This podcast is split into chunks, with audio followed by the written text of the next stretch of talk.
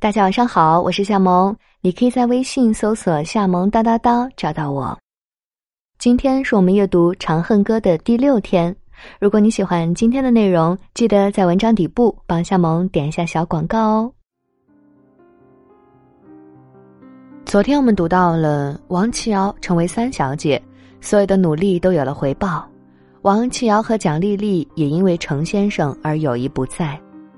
那么接下来，三小姐的名号又会给王琦瑶的生活带来哪些变化？王琦瑶、蒋丽丽和程先生这三人又会何去何从呢？让我们马上开始今天的阅读。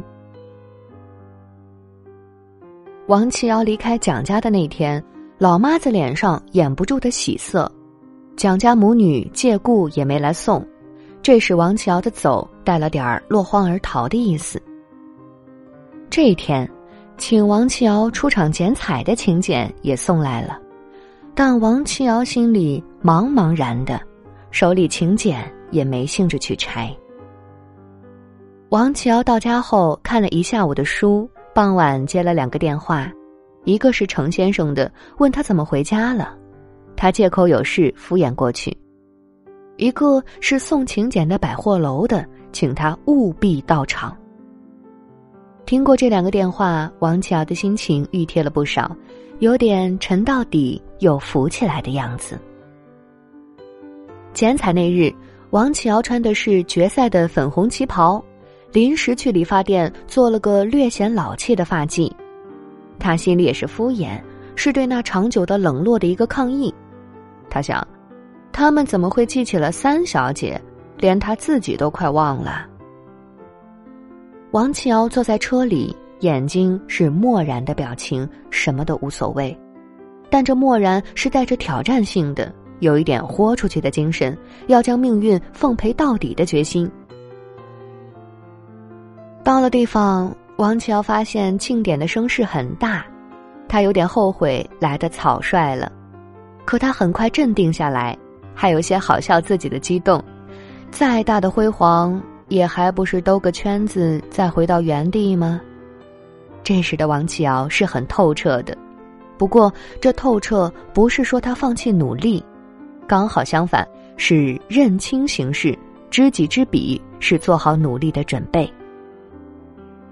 王琦尧只在动剪子的那一刹那激动了一回，毕竟是众人瞩目，由他唱主角的，可也是疏忽之间。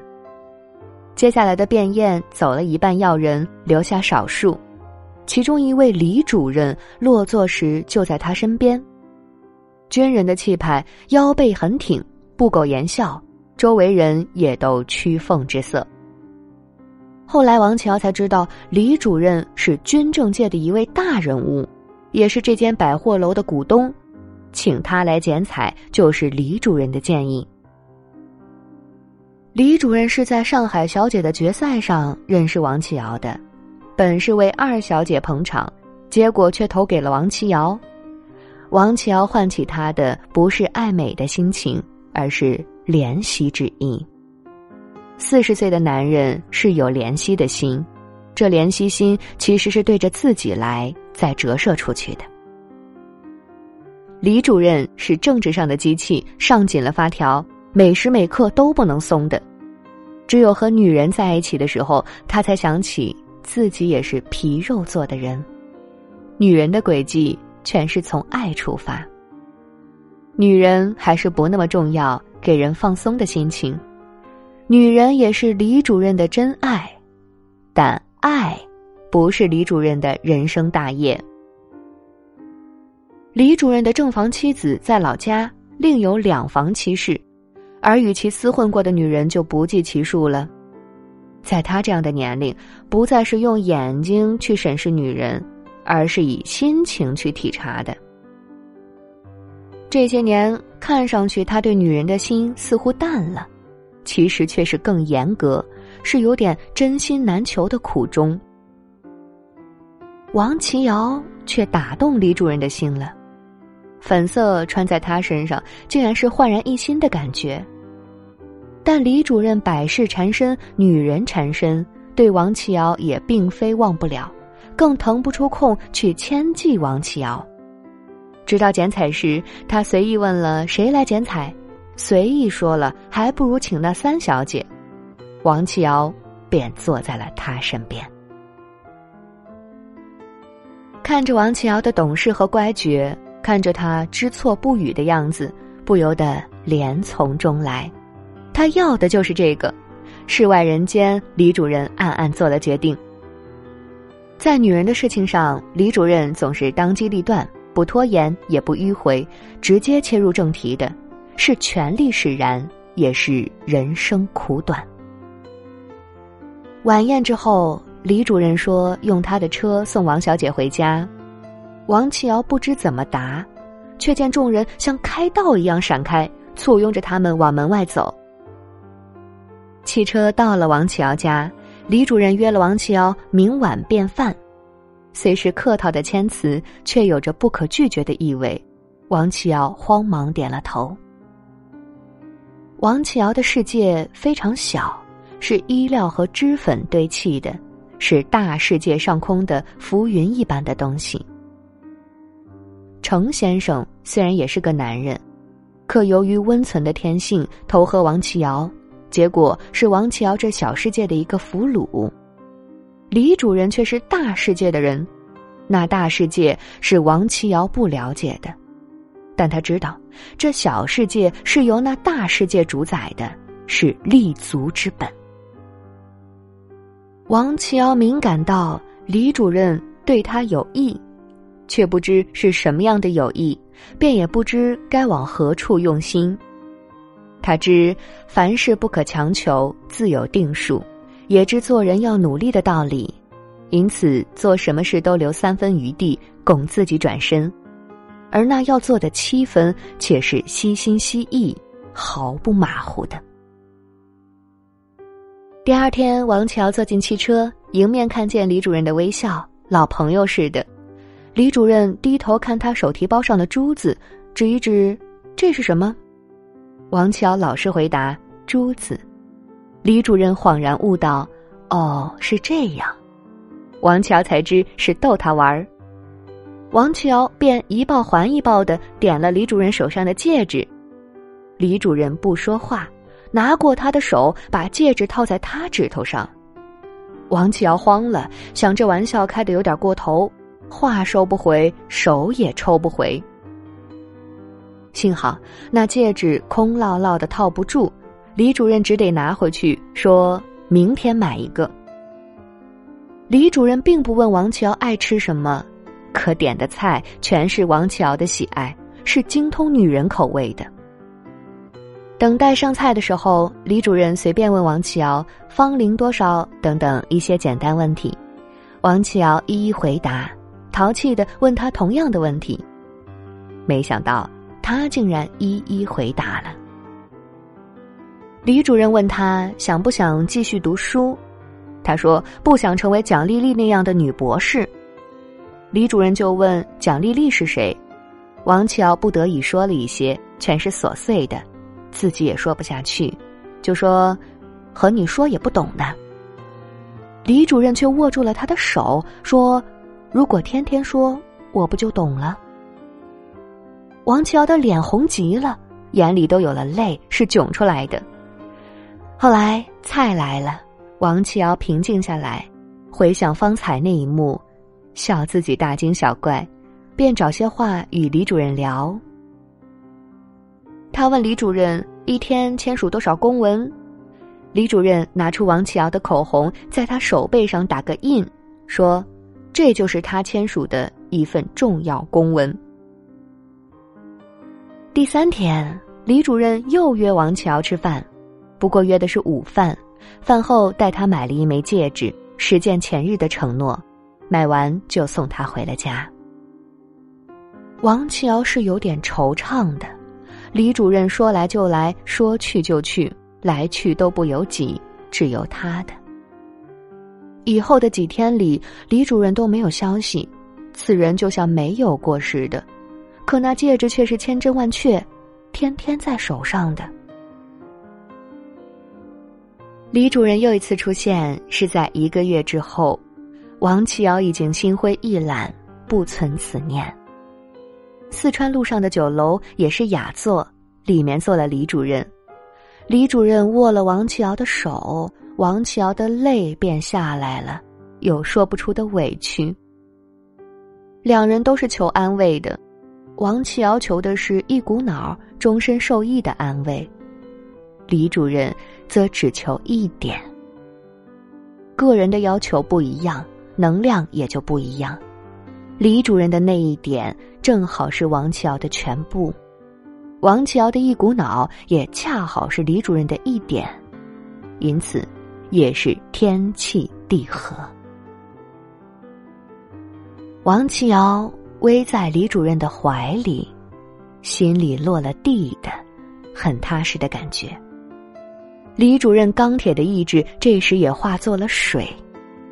李主任问他这些日子在家做什么，王启尧说，在家数手指头，看他几日才回来。李主任心里感叹：看他是个孩子，可女人会的他都会。王乔问李主任：“这些日子做什么？”李主任说：“签公文呀。”两人都笑了。那日的玩笑，李主任还记得。王乔觉得李主任的心里也是存个他的。李主任说他已经派人去租下一套公寓，就给王乔住。王启尧听完想了想，说要回去问问父母。这女学生气的话，又叫李主任笑了。说：“我就是你的父母。”这话却把王启尧的泪说下来了，不知从何而起的心酸。李主任沉默着，却是比王启尧还懂得他这心酸是从哪里来的。王启尧哭了一阵，不哭了，神情轻松些，也坚决些，好像完成了一个告别的仪式。他问：“什么时候能住过去呢？”李主任倒有些意外，只因房子只是说说的，并未真的租好，只能说还得等几天，这才缓住了王启尧。以后的几天，李主任几乎天天同他一起吃饭或者看京剧。一周之后，李主任便带着王启尧去看了房子。房子在静安寺，叫爱丽丝公寓，有些物件空着，等着王启尧填满。也填满时间，首饰盒空着，是要填李主任的钱的。王启尧走进去，只觉得这个公寓的大和空，在里面走动，感到自己的小和飘。王启尧走到卧室，一张双人床，上面悬了一盏灯，这情景就好像似曾相识。心里忽就有了一股陈年旧事的感觉，往下掉的。他转身去别的房间看，却去不了。李主任就在他身后，将他抱住，拥着他往床边走。王启尧略略怔了几下，便倒在了床上。他已经十九岁了，这一刻，可说是正当其时。他觉得这一刻谁都不如李主任有权利，这是不假思索、毋庸置疑的归宿。最后的时刻，王启尧想，他婚服倒是穿了两次，一次在片场，一次在决赛，可真正该穿婚服了，却没有穿。爱丽丝这三个字，听起来是一个美人加上一段情。那都是女人的历险故事，爱情做舟筏的，她游到多远，爱丽丝就在多远。爱丽丝公寓是这座城市的世外桃源，公寓里的生涯总是有些隐秘感，有多少不为人知。爱丽丝公寓还是牺牲，是献给自由女神的祭礼，也是献给自己的。王乔住进爱丽丝公寓是一九四八年的春天，这是局势分外紧张的一年，内战风起，前途未决。但爱丽丝的世界总是温柔富贵乡，绵绵无尽的情事。王乔搬到这里，除了家里，谁也不知道。程先生找他，家里推说去苏州外婆家了。当程先生找王启尧的时候，也有一个人在找程先生，那就是蒋丽丽。蒋丽丽找程先生也是遭受挫折，可她却不服输，终于得到他地址的那一天，蒋丽丽便去了他家。两人别后重逢，个人都怀着一段遭际，伤心落意。见面时分外亲切。程先生帮蒋丽丽拍照，恍惚之间以为这人是王琦尧，再定睛，才见是蒋丽丽。程先生忍不住问蒋丽丽有没有见到王启尧。蒋丽丽心凉了一凉，生硬着口气：“我等了你一下午还没吃饭呢，我们去吃饭吧。”两人一前一后出了房间，可两人一起吃饭，不由自主谈起了王启尧。蒋丽丽忍不住哭了。我等你大半天，难道是为了来听你说王启尧的吗？程先生惭愧的笑笑。蒋丽丽振作了一些，讽刺的一笑：“程先生，你再牵记王启尧，王启尧却并不牵记你，你的心可不是白费了。”话说到了程先生的痛处，他把头垂到了桌面上。程先生请蒋丽丽去问下王启尧的家人。蒋丽丽平静后说：“其实，我是倒不怕去问的，看他家人神秘兮兮的样子，只怕问出来吓人一跳。”王启尧住进李主人为他租的爱丽丝公寓，可算是上海滩的一件大事，又是在这样的局势之下，也是乱世里的一件平安事吧。只不过，程先生是另一个社会的人，又由于有些灰心，竟是有些隔世起来。